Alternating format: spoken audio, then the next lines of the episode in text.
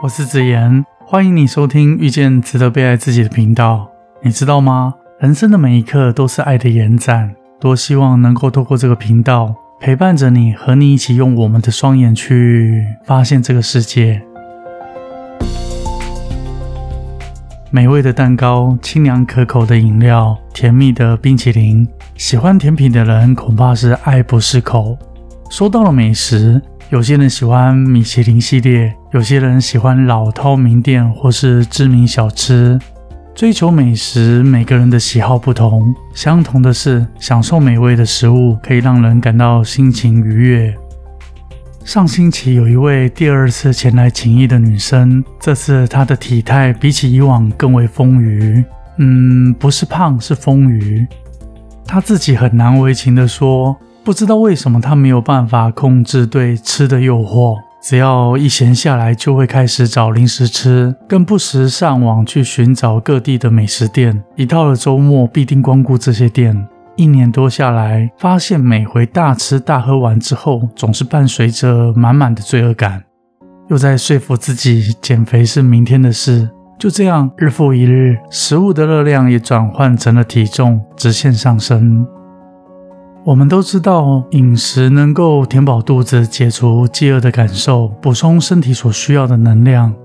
如果过度的追求美食，或是在大啖美食之后频频感到罪恶感，这种无法自主的心理冲突，意味着内心里深藏着某个不被满足的渴望，企图借由外界的食物得到短暂的满足。这种渴望不只局限在喜欢美食。好比有些人的先生一下了班回到了家，二话不说马上打开电脑玩起电玩或手游；有些人则是冲动的购物，经常流连在购物网站，只要看到喜欢或是好奇的东西就会冲动下定，深深的着迷拆箱包裹的那个瞬间，过没多久又会觉得毫无新鲜感；有些人则是一到了假日非得旅游。只有旅行、入住饭店，才能获得心情上的释放。也有少部分的人必须依赖酒精舒缓心理的压力，慢慢的变成了无酒不欢的人。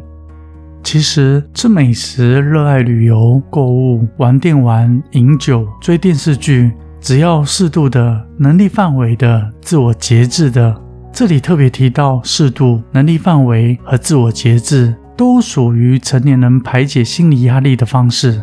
借由外界的某件事得到短暂的满足感，只不过一旦我们发现自己无法控制自己，非得要完成某件嗜好才能获得舒适感，否则整个人会变得非常焦躁不安，或是在完成某件嗜好之后伴随着自责或后悔，那么就该去了解这件事背后所要带给你的课题或警示，不然会让自己深陷在这种重复又重复的情境里。一样的重复，一样的愧疚，一样的自责，一样的懊悔。我们都知道，长期酗酒伤身体，过度饮食健康会亮红灯，沉迷电玩荒废成长，冲动购物、过度旅游不仅伤了荷包，也不容易储蓄。追电视剧一部接着一部，永无止歇，是增添了更多的想象力，却唯独缺乏执行力。我想说。有力量的人是驾驭兴趣和嗜好，让兴趣和嗜好来点缀丰富你的人生，而不是用来打发时间或释放压力。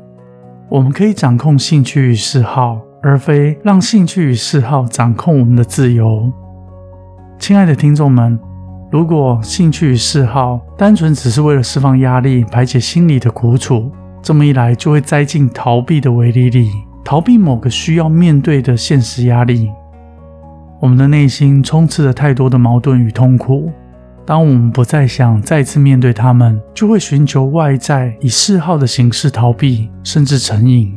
就如同三 C 成瘾的少年，每天低头划着手机，逃避课业压力、环境压力一样。